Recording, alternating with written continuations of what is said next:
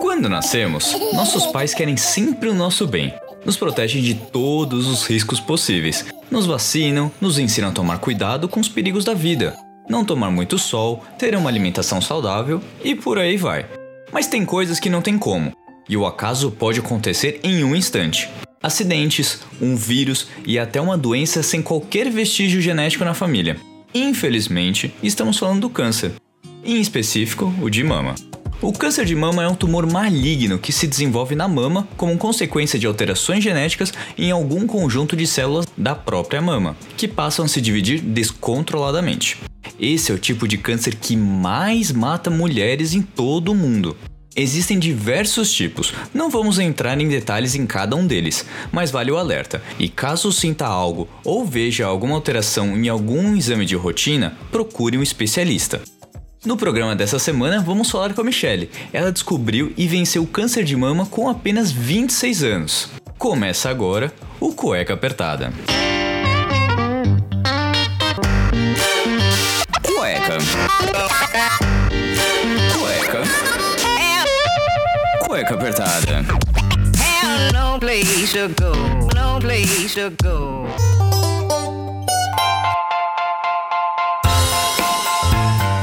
Muito bem, sejam bem-vindos a mais um programa do Cueca Apertada. Eu sou Rafael Silveira, o seu host desse programa aqui, que além de bagunça, de zoeira, a gente tem que trazer informação. E com certeza, hoje, falando já realmente no mês de outubro, a questão do outubro rosa, prevenção ao câncer de mama. Trazer a pessoa mais correta para falar disso, senão a minha amiga, que é a Michelle Salek. Pra vocês terem uma ideia, ela tem uma história de vida que ela viveu e como ela conseguiu sair dessa situação, né? De ter sido diagnosticada com câncer de mama e ter feito tratamento, enfim, não vou dar muitos spoilers. Mas para vocês terem ideia dessa convidada maravilhosa, ela tem um canal no YouTube que já passa de mais de 100 mil visualizações justamente contando pra gente aí como foi a questão do diagnóstico, tratamento e como foi superar e vencer o câncer. Yeah, então eu quero uma salva de palmas daquelas gigantescas, então, da nossa convidada de hoje. Mi, muito boa noite, muito obrigado por você ter participado aqui do Cueca Apertada, ter aceitado o convite, na verdade. Oi, Rafa, boa noite, boa noite a todo mundo aí do Cueca Apertada que esteja nos ouvindo. Também é um prazer, né, vir aqui no seu programa, no seu podcast, que já é um sucesso, então poder levar um pouco desse mundo que eu vivo para um público diferente, para mim é uma parte da missão. Obrigada aí por, por ter lembrado de mim, por ter me convidado e falar sobre isso em outubro é para mim é fantástico porque é uma forma de desmistificar o câncer. Eu acho que é um parte do meu trabalho aí na internet é fazer isso e também trazer um pouco de representatividade para as pessoas que estejam eventualmente vivendo isso que eu vivi aí em 2017 e vivo ainda. Poucas pessoas que ainda não sabem o, o nome do programa é Cueca Apertada, mas 62% do nosso público é feminino. Então aí a importância da gente falar aqui câncer de mama. É, Mi, você falou que se, assim, das nossas conversas já de longa data, é, você foi diagnosticada com 26 anos o pessoal acredita que é sempre mais velho tal. Eu mesmo não sabia dessa informação até a gente começar a conversar tal. Não sabia que poderia acometer uma pessoa tão cedo. É, Rafa, pois é. Eu tinha 26 anos na época e ninguém da minha família teve câncer de mama. É, não tenho histórico familiar. Aliás, na minha família eu tenho praticamente nenhum caso de câncer. Assim, não, assim, bisavós não tiveram, meus avós não tiveram, meus pais, meus tios não tiveram tiveram. Então, assim, toda a minha linha direta ninguém teve, né? E, e nem meus tios avós, assim. Então, é, para mim, quando eu realmente descobri que eu tava com câncer, eu não conseguia entender o motivo daquilo que tá acontecendo comigo. É, eu tinha 26 anos na época, eu era casada, eu tinha quatro meses de casada, e eu me lembro até hoje, era carnaval do, de 2017, eu tinha curtido bastante os bloquinhos de São Paulo, e teve um dos dias do carnaval carnaval que fez um tempinho ruim. Era um carnaval que choveu em São Paulo. E aí eu e meu ex-marido nós decidimos passar a segunda-feira de carnaval no Netflix, porque o tempo virou e tudo mais. E aí, né, durante um momento íntimo do casal, meu ex-marido sentiu um carocinho no meu seio. E aí, né, ele comentou comigo, falou: Olha, Michelle, eu senti uma coisa diferente aqui no seu peito, Tipo, vem aqui, põe a mão e tal. E nisso a gente começou a palpar minha mama e eu senti. E eu achei estranho, porque eu sempre fui uma pessoa muito atenta, eu sempre fiz ultrassom de mama, sempre foi a conduta da minha ginecologista. E eu sei que não são muitos médicos que têm essa conduta de acompanhar mama jovem por ultrassom. Mas era a conduta da minha gineco. Então, assim, eu sempre, desde muito novinha, eu sempre fiz uma vez por ano um ultrassom de mama e eu nunca tive nada, nem nódulo, nem cisto, nem qualquer imagem que sugerisse algum tipo de alteração na mama. Então, meu último exame tinha exatamente um ano. Eu tinha feito em janeiro de 2016, não tinha nada. Nós estávamos em fevereiro de 2017 eu estava aí em vias de marcar minhas consultas anuais. E aí eu fui, né, investigar o que, o que poderia ser. Eu fiz um ultrassom de mama e, e nesse diagnóstico deu uma imagem que sugeria uma incógnita, né? Não sabia se era de fato maligno, mas poderia ser. Então eu comecei a investigar, fiz ressonância magnética, biópsia, e aí o resultado da biópsia saiu no dia seguinte do meu aniversário de 27 anos. Digamos que foi um presentinho aí que eu ganhei. E aí eu descobri que eu tava com um carcinoma invasivo grau 3 e aí, descobri um mundo totalmente novo que é fazer parte da minha vida. No momento que você descobre aí, com, como é que muda a vida? Porque deve mudar completamente, você deve parar completamente a vida de, de tudo que você imagina. Você pensa mil coisas. Não sei, não sei nem como imagina, não imagina essa que deve ter passado na sua cabeça. Olha, é uma coisa muito doida, porque eu costumo dizer que o câncer ele começa antes do, do resultado da biópsia, porque a partir do momento que você nota algo estranho no seu corpo, você vive um mundo de medos e com muitos fantasmas, né? Que é o, que é o mundo da incerteza. A partir do momento que você tem um, um nódulo e você começa a fazer a investigação, fazer os exames e fica naquela espera de, de data para exame, de diagnóstico, de resultado, ali a doença ela já começa a acontecer, né? Quando a gente está falando de um diagnóstico de um câncer. Então, ali você já começa a, a enfrentar os monstros, porque o medo da doença, se, se, de ser uma doença de fato, é, já faz com que você pense muita coisa, né? E aí você começa o exercício da esperança, o exercício da fé, o exercício, sabe, de ajoelhar no chão e pedir pelo amor de Deus que não seja nada. E aí de repente vem um diagnóstico, né? Que no meu caso, eu lembro até hoje, eu tava chegando num barzinho que eu tinha ido com as minhas amigas, meu ex-marido não tinha ido comigo, e eu cheguei em casa, abri a porta, ele tava sentado no sofá olhando pra porta, e eu já imaginei que tinha saído da biópsia e que não era bom. Aí eu me lembro que eu deixei a bolsa em cima da mesa, sentei no sofá, virei para ele e falei assim: é câncer, não é? Aí ele olhou para mim e falou: é. E aí, dali em diante, a minha vida virou de cabeça para baixo, né? Eu, naquele momento em que eu fui diagnosticada, em que eu recebi o resultado, né? Eu soube que era um carcinoma. Eu me lembro que eu olhava assim para a parede e ficava só pensando, não acredito. E a sensação era de que eu ia morrer mesmo. Assim, a primeira coisa que passa pela cabeça é eu, eu tô tendo noção que a minha vida pode acabar. E é o tipo de coisa que você não tem noção com 26 anos, né? A gente, quando é jovem, a gente imagina que a morte é, seja algo de muito muito distante da gente, né? Espera-se que a gente viva ao menos a, a idade de expectativa de vida média de um brasileiro que se cuida, né? Então, sei lá, você vai pensar em morte, você pensa em 70 anos de idade, você não pensa 26, né? E 70 para frente, recém-casado. Então, assim, quando você acaba de casar, você tem todos os sonhos, assim, nas suas mãos, né? Você tá ali constituindo a sua família, você tá com as suas certezas, com tudo que você né, uma pessoa que se casa aos 27 anos, se casa sim, porque se planejou, porque pensou profissionalmente, pensou pessoalmente. Então eu tinha na minha cabeça todo um roteiro de vida que eu estava traçando. Tinha ali me casado com um cara que eu fiquei a vida inteira. Eu tava, tinha acabado de passar no concurso público, então eu estava com um emprego estável. Então eu tinha um roteiro de vida na minha cabeça que eu imaginei, planejei e estava seguindo, que de repente caiu.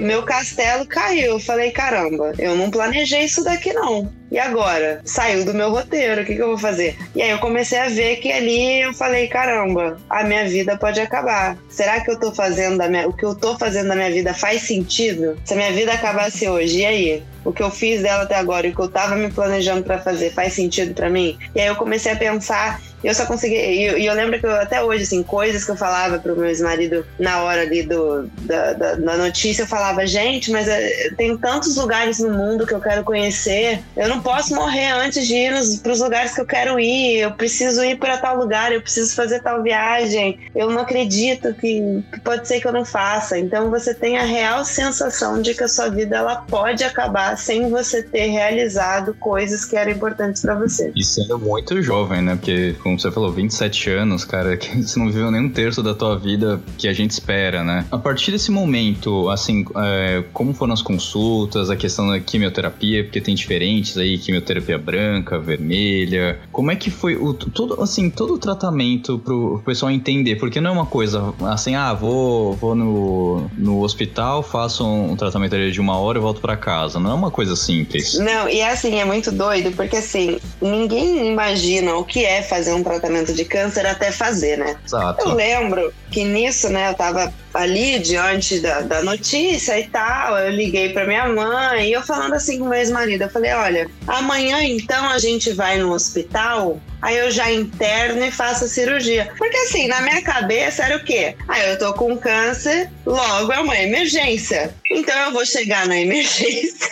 Vai chegar lá, marca a cirurgia com o médico de plantão, retira e vida que segue. Eu nem sei, é assim, eu não parei nem pra pensar, eu não tinha noção de nada. Então eu pensava assim, ah, eu vou chegar lá e vou fazer o tratamento, é um câncer, né? Então, só que não é assim. Tem, assim, tem todo um processo, assim. Eu, é, graças a Deus eu tive acesso à, saúde particular, né? Um plano de saúde e tudo mais. Então, no dia seguinte foi que eu fui tomar todas as providências. E aí que você descobre que existe um mundo à parte que você não tinha noção. Aí eu fui na consulta com um médico que me indicaram. É, eu já estava assim, praticamente já marcando a cirurgia. Daí eu entrei em contato com a minha ginecologista, que é minha médica da vida. Ela me indicou mais outros médicos. Então, assim, eu eu fui em dois médicos antes de, de, de tomar decisões. Aí, o primeiro médico que eu procurei foi um mastologista, né, que, são, que é um médico especialista em doenças de mama, geral, não só câncer de mama. E aí que ele virou para mim e falou assim, Michelle, antes de qualquer decisão que a gente vá tomar, você tem que procurar um oncologista. Quando ele falou oncologista, foi a hora que eu percebi que eu estava de fato com câncer, assim. Falei, caraca, oncologista. Aí eu fui no oncologista e pro meu caso, né, era um câncer de mama, por mais que a gente fale que ele era inicial, no sentido de que eu descobri no começo, né? Eu descobri em pouco tempo, imagina, entre um exame e outro tinha um ano. Então, em um ano a parada apareceu, cresceu e, enfim, se desenvolveu. Foi ali que eu,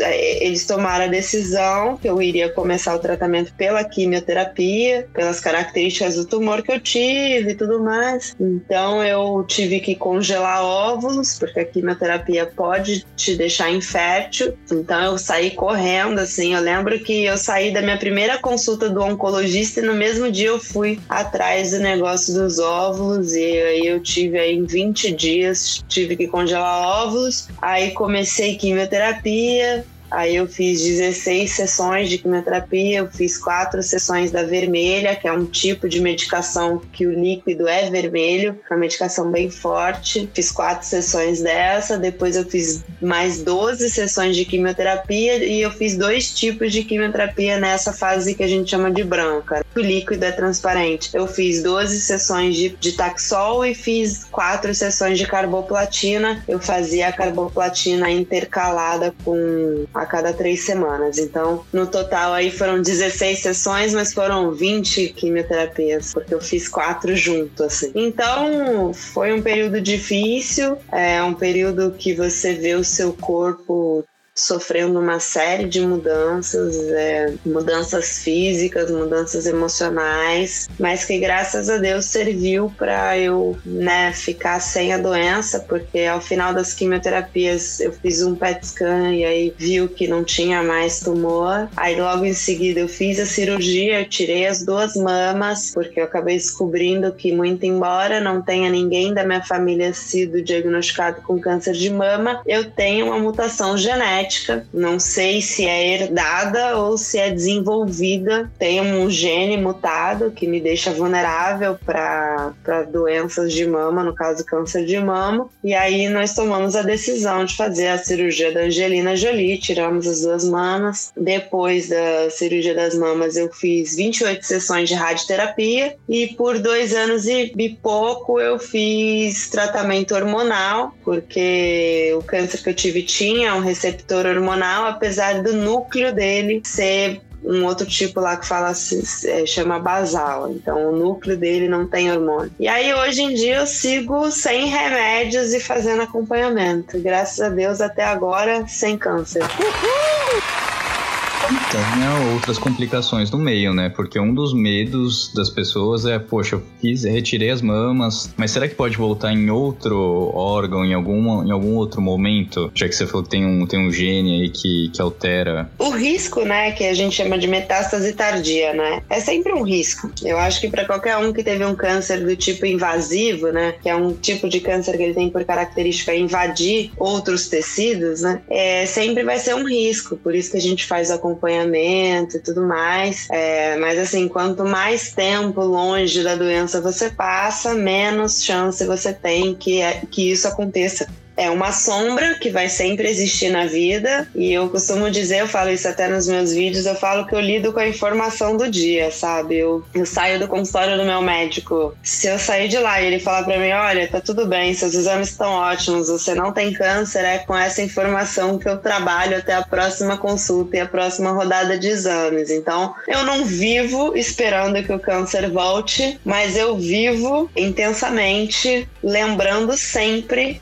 que a qualquer momento a vida pode acabar, por câncer ou por outros motivos. Então, eu acho que ter tido contato aí com a finitude me faz ter essa postura hoje na minha vida. Também te leva a, como você falou no, no começo, né? Poxa, eu não viajei para vários lugares, agora cara, eu vou viver intensamente, porque vai, vai, saber se pode voltar ou não, né? Muda muito a cabeça depois que você faz um tratamento, depois você recebe a notícia, faz um tratamento e faz esse acompanhamento que você faz a cada seis meses, um ano. Como é que é a sua, sua rotina de exames pós-recuperação? É, é, então, eu vou a cada seis meses no oncologista e a cada seis meses no mastologista. Então, eu tento intercalar eles para que eu vá a cada, a cada três meses em um deles, entendeu? Ficar assim eu me sinto mais segura. Tipo, me sinto como se eu estivesse sendo cuidada, assim, mais de perto. Já que eu tenho que ir a cada seis meses em cada um, então eu vou intercalando eles, o semestre deles de, de forma diferente. Aí, eu vou, aí acaba que a cada três meses eu tô sempre em algum deles. Tranquila hoje em dia, né?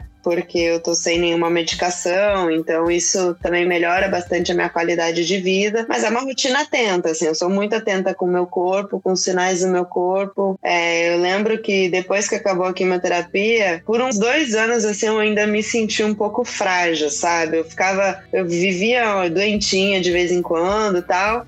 E de um tempo pra cá, não. Assim, eu raramente fico doente, raramente fico com alguma coisa. Graças a Deus aí, 2020, apesar dos pesares, foi um ano que eu tive poucas intercorrências, assim, de imunidade. Eu tenho me sentido bem. E eu tenho vivido assim, sabe? Eu levo bem a sério as minhas rotinas, as minhas consultas, os meus cuidados. Eu procuro seguir as orientações aí ao máximo e viver mais certo que você pode fazer, porque agora é não, não menosprezando o que você já viveu, mas é uma nova vivência, é um novo pensamento, é, um, é novo tudo. É, você já tá aí com três, três anos que você já tá, já tá curado, é isso? Isso. Isso, três anos. Três anos, cara. Imagina. Eu não consigo imaginar a sua cabeça antes, durante e depois. Pô, agora, três anos depois. Hum, tudo isso que mudou, né? Não, eu falo que assim, quem me conheceu antes, e eu assim, eu até falo isso nos meus vídeos também. O câncer, ele não vai te mudar, sabe? Se você não quiser. Quem muda é você. Assim. Se você, a partir daquelas reflexões, daquelas vivências, você olhar para dentro, você ver que é interessante mudar algumas atitudes, você vai mudar. E eu acho legal falar isso, porque quando eu logo que acabou meu tratamento, assim, durante uns meses, eu olhava, assim, eu falava pro meu psicólogo, cara, eu não sei nem para que que eu passei por isso, porque eu não tô sentindo diferença nenhuma, não me acho melhor, não me acho diferente, não acho que mudou nada na minha vida, eu só passei por isso, é uma doença, passou e pronto, eu sou a mesma pessoa. E eu tinha essa sensação, porque eu via muitas pessoas falando, né, nossa, eu tive o câncer e eu mudei, hoje eu sou outra pessoa e eu não me sentia outra pessoa. E eu ficava, gente, mas será que eu vivi tudo isso pra nada? E assim, na verdade, existe todo um processo e cada um tem o seu tempo, sabe? Eu vivi um tratamento de câncer muito conturbado. Eu pouco olhei para o câncer, né? Porque ao mesmo tempo que eu estava ali tratando o câncer, eu estava vivendo uma crise no meu casamento, de uma relação super longa, de 10 anos, assim, juntos. E aí, de repente, assim, quem já viveu um, um, um divórcio sabe o quão pesado é você você sair de uma relação muito longa, né? Eu acho que qualquer um que, que termina uma relação longa já é difícil. Vivendo um câncer, isso é mais difícil ainda. Então, assim, eu, eu quando o tratamento acabou, dois meses depois eu me divorciei. Então eu só, eu só fui assim meio que refletir e entender as coisas que eu vivi com o câncer assim depois, porque naquele meio tempo eu tava tentando sobreviver ali do câncer e do, do casamento. Então eu tive o meu processo de até eu tive o meu processo até de olhar para o que eu tinha acontecido comigo. Então eu tive que lidar com, can, com câncer, com divórcio e com uma depressão. E aí a hora que eu fui olhando para essas experiências, tanto para do câncer, tanto para as reflexões sobre a questão da vida, o que eu queria da minha vida, tudo mais, etc. Aí que eu fui observar as mudanças que tinham acontecido, né? Então assim, hoje eu olho para Michelle hoje, pô, eu gosto muito mais da Michelle hoje. E assim, coisas que eu não sabia o que que era, esse sentimento de amor próprio, sabe? Que também veio muito muito por conta também da questão do divórcio, até mais talvez do que pelo câncer. Você poxa, você vê que você gosta mais de você do que de qualquer outra coisa. Isso foi muito importante. Mas, assim, a questão do câncer mesmo que pegou para mim foi ter a sensação mesmo de que a vida ela tem um prazo e a gente não sabe qual é esse prazo. E aí isso mudou a minha forma de viver. E hoje eu sou uma pessoa que, é, quando a gente fala, ah, eu vivo intensamente, muita gente pensa que é uma vida louca, irresponsável e inconsequente. Só que, pelo contrário, eu sou muito responsável porque eu quero proteger a minha vida, claro, não quero que eu perca minha vida à toa, mas eu sou muito do seguinte pensamento: se eu tô aqui, se eu tô com a minha vida na mão, se eu tô bem, eu quero fazer valer a pena todos os dias que eu tenho aqui na Terra, porque meu maior medo é estar tá vivo e não viver, ser uma morta viva, né? E eu conheço muita gente assim. Você tem que incentivar as outras pessoas, né? Como você disse, vai ter pessoas que entraram numa depressão ferrada por só de saber a palavra, porque a palavra em si já, já tá, causa um medo porque é uma coisa desconhecida. Por diversas maneiras a gente sabe que tem pessoas aí que acabam não, não sobrevivendo ao tratamento. Enfim, é uma, um diagnóstico um pouco pesado. E você pegou isso daí no meio de uma crise de casamento. Não consigo nem imaginar. De verdade, um, um casamento, depressão, tudo.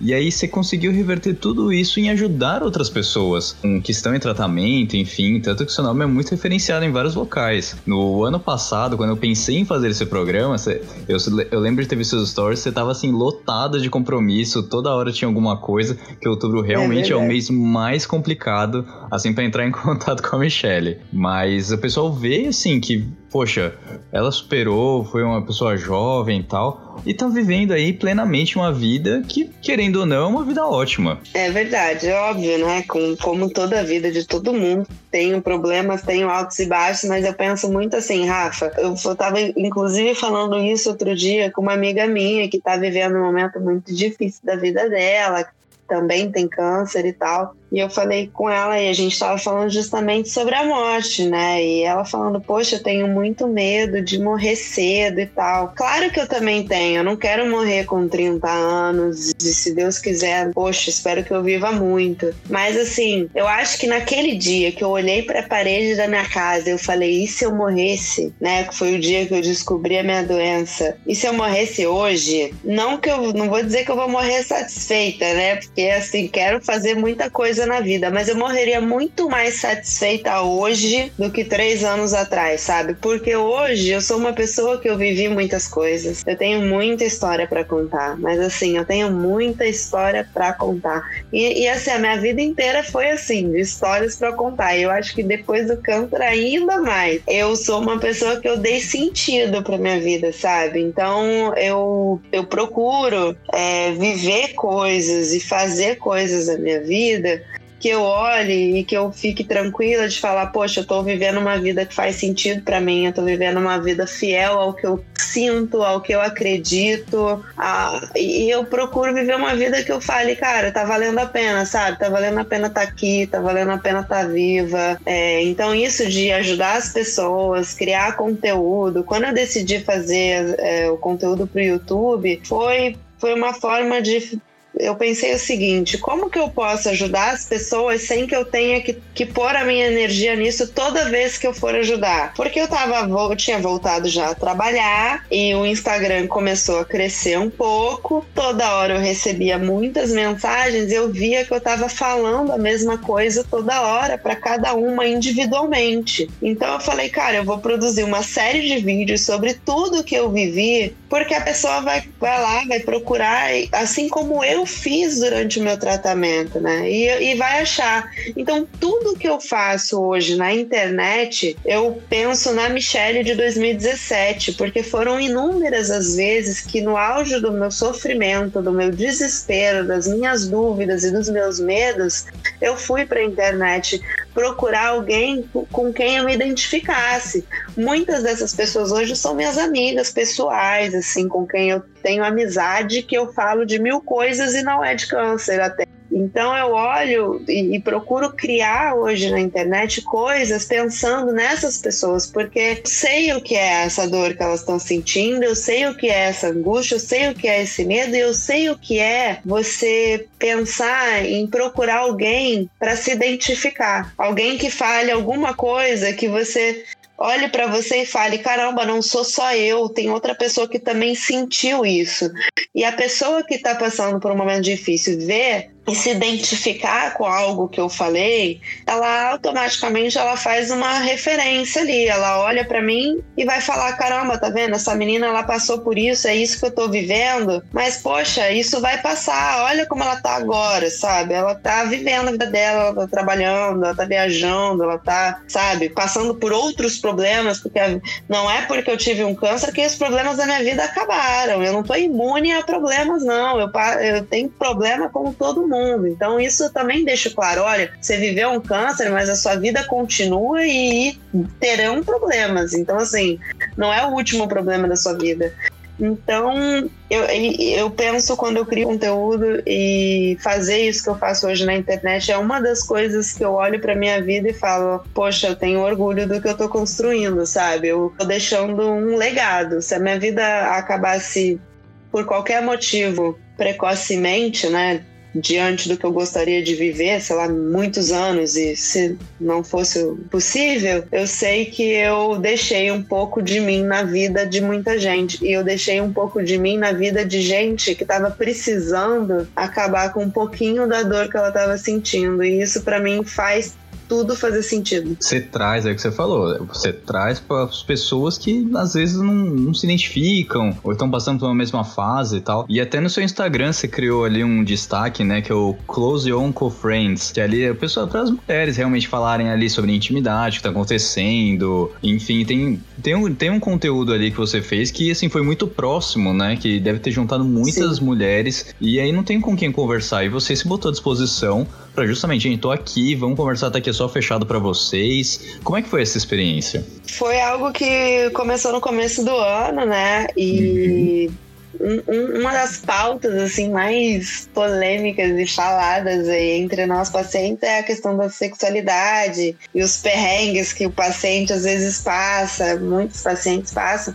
E eu falei, gente, como é que eu vou falar de ressecamento vaginal, sangramento? Porque são coisas que podem acontecer, né? Durante quimioterapia, por exemplo, você é, tá ali, seu corpo está sendo mega modificado. Então é óbvio que a parte sexual também é afetada.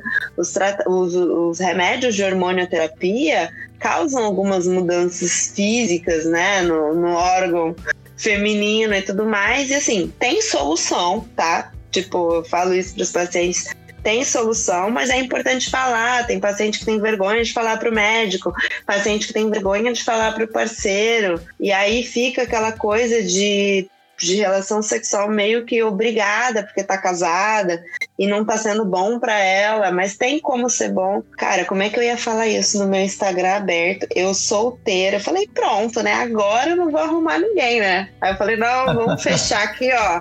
Vamos ter um papo de mulher aqui, porque não tem como eu falar um troço desse no Instagram aberto. Eu falei, imagina, eu tô lá falando de ressecamento vaginal e marcando um date pro final de semana, o cara cancela na hora, né?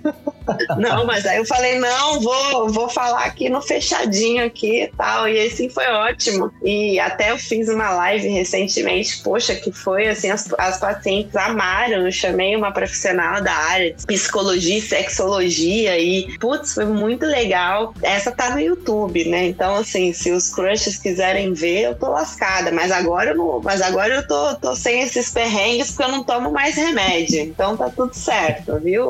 Os crushes que tiverem estiverem ouvindo aí o podcast, não se assustem. Mas o, o, o, homem em si, ele fica assustado quando ele você fala, ah, eu tive câncer e tal, ou ele fica, tipo, hum, como fica, é que é? Fica, eu já fui bloqueada por causa disso. What? What the f Mentira! Eu e várias amigas minhas. Não, tá é sério.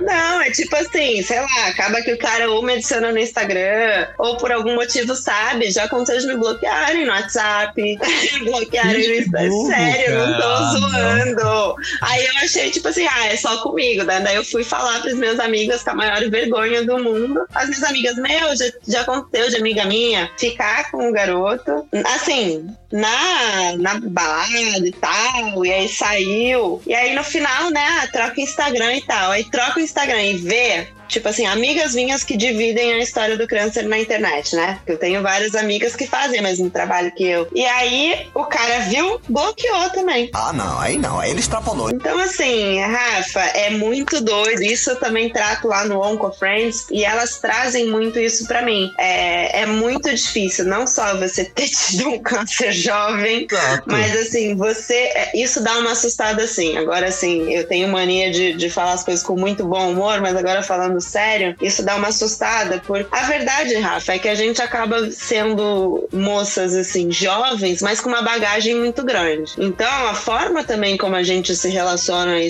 e, e espera, de postura, de vida, de tudo, é diferente entendeu? É diferente o que a gente espera, talvez, de um parceiro, de um. Pra, um, pra uma relação mais séria. Nossa, com certeza, hoje em dia eu espero muito mais do que antes. E o cara, às vezes, assusta porque não sabe o que é esse mundo, né? Então ele não sabe o que é, é o que, que ele vai enfrentar com você. Ah, eu tô bem, eu tô ótima, eu não tô nem tomando remédio mais e tal. Então, em tese, eu tenho uma vida, entre aspas, normal. Mas assim, é o que eu te falei, eu tenho uma mutação genética. E se amanhã ou depois a doença resolve voltar, entendeu? Será que o cara vai estar preparado para enfrentar um negócio desse? Então tem tudo isso, assim. É, é, o que eu falo. Os filmes, eles são.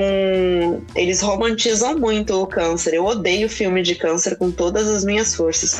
Porque assim, sempre tem um cara maravilhoso que é incrível e que, poxa, salvasse a mulher, sabe? Só que a, na prática não é assim, é um desafio muito grande para a família inteira. A família inteira adoece ao mesmo tempo, assim, é muito pesado para todo mundo. Então é muito diferente de filme, não é romântico, não é bonitinho, é difícil para todo mundo. Então eu acho que tudo isso talvez assuste. Eu não sei o que passa na cabeça dos homens, sinceramente, mas tem alguns que se assustam.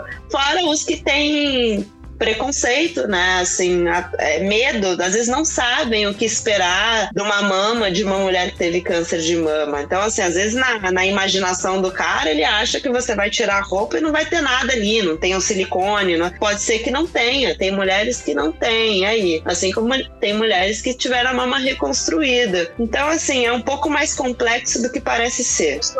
Vou ficar um pouquinho nessa área da conquista, porque eu acho que vale um pouquinho, porque também não é muito falado. Você tocou num ponto aí é. que o pessoal acho que só passa bem por cima. Você tá falando o quê, Rafael? Seja mais claro.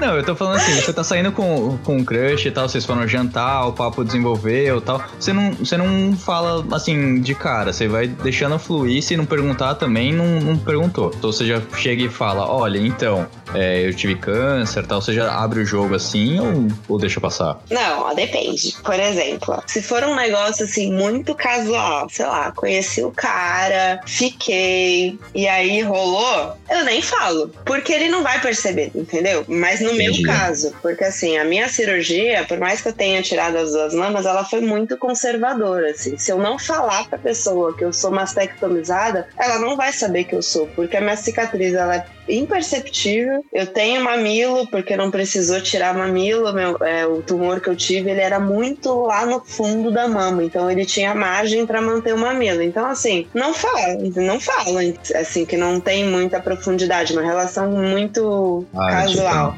De momento, não, não falaria de jeito nenhum. Agora, se for alguém que eu esteja saindo, que eu esteja conversando, assim, uma coisa mais. Com certeza eu falo, porque o assunto ia surgir de alguma forma, entendeu? Não teria muito como eu omitir. Primeiro, porque não tem por que eu omitir isso. Então, aí eu vou contar alguma coisa da minha vida, qualquer, e aí eu acabo falando, ah, eu tive câncer, eu fiz um tratamento, assim, assim, assado e tal. Então depende muito, depende muito da vibe da pessoa, assim. Se, se for um cara que a gente tem alguma conversa um pouquinho mais profunda sobre a vida, eu falo.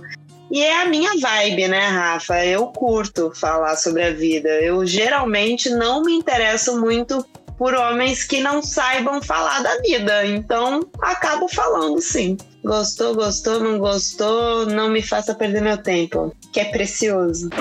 Exato, é esse o ponto. O teu tempo é precioso e não precisa dessas uhum, coisas. Não. É, o que eu quero saber, então, pra gente também já, já finalizando o programa, é os planos para o futuro. Já que estamos aí, pandemia, não podemos sair pelo menos até sair uma gloriosa vacina. O que, que você andou planejando aí para viver mais a vida ou talvez transmitir mais aí o, o que você viveu para as outras pessoas? Tem alguma coisa já definida ou você vai deixando levar? Olha, eu vou te falar que eu sou uma pessoa que depois do câncer eu não faço muitos planos a longo prazo, sabe? Uhum. Mas assim, é, meus planos assim pós pandemia sempre vão envolver viagens. Então assim, com certeza não vejo a hora dessas fronteiras abrirem para eu poder viajar e estar com as pessoas e enfim, Outubro Rosa tem bastante coisa aí que vai acontecer. Estou produzindo bastante bastante coisa para o YouTube para lançar aí um, temas legais esse ano, diferente dos que eu já trouxe. Esperar essa loucura que a gente está vivendo passar, tentar estar com as pessoas como der por enquanto, né? E viver aí um dia de cada vez. Se quiser te seguir então nesses novos projetos, novas coisas que estão por vir aí, onde te encontra? No Instagram, arroba Michele Salek, lá eu divido um pouco do dia a dia, eu escrevo bastante texto textos lá, eu sempre ponho um texto em alguma foto. No YouTube também, o youtube.com.br salecme, mas se puser Michelle Salek no YouTube também me acha facilmente. E os conteúdos vão estar lá, Outubro Rosa vai estar lindo.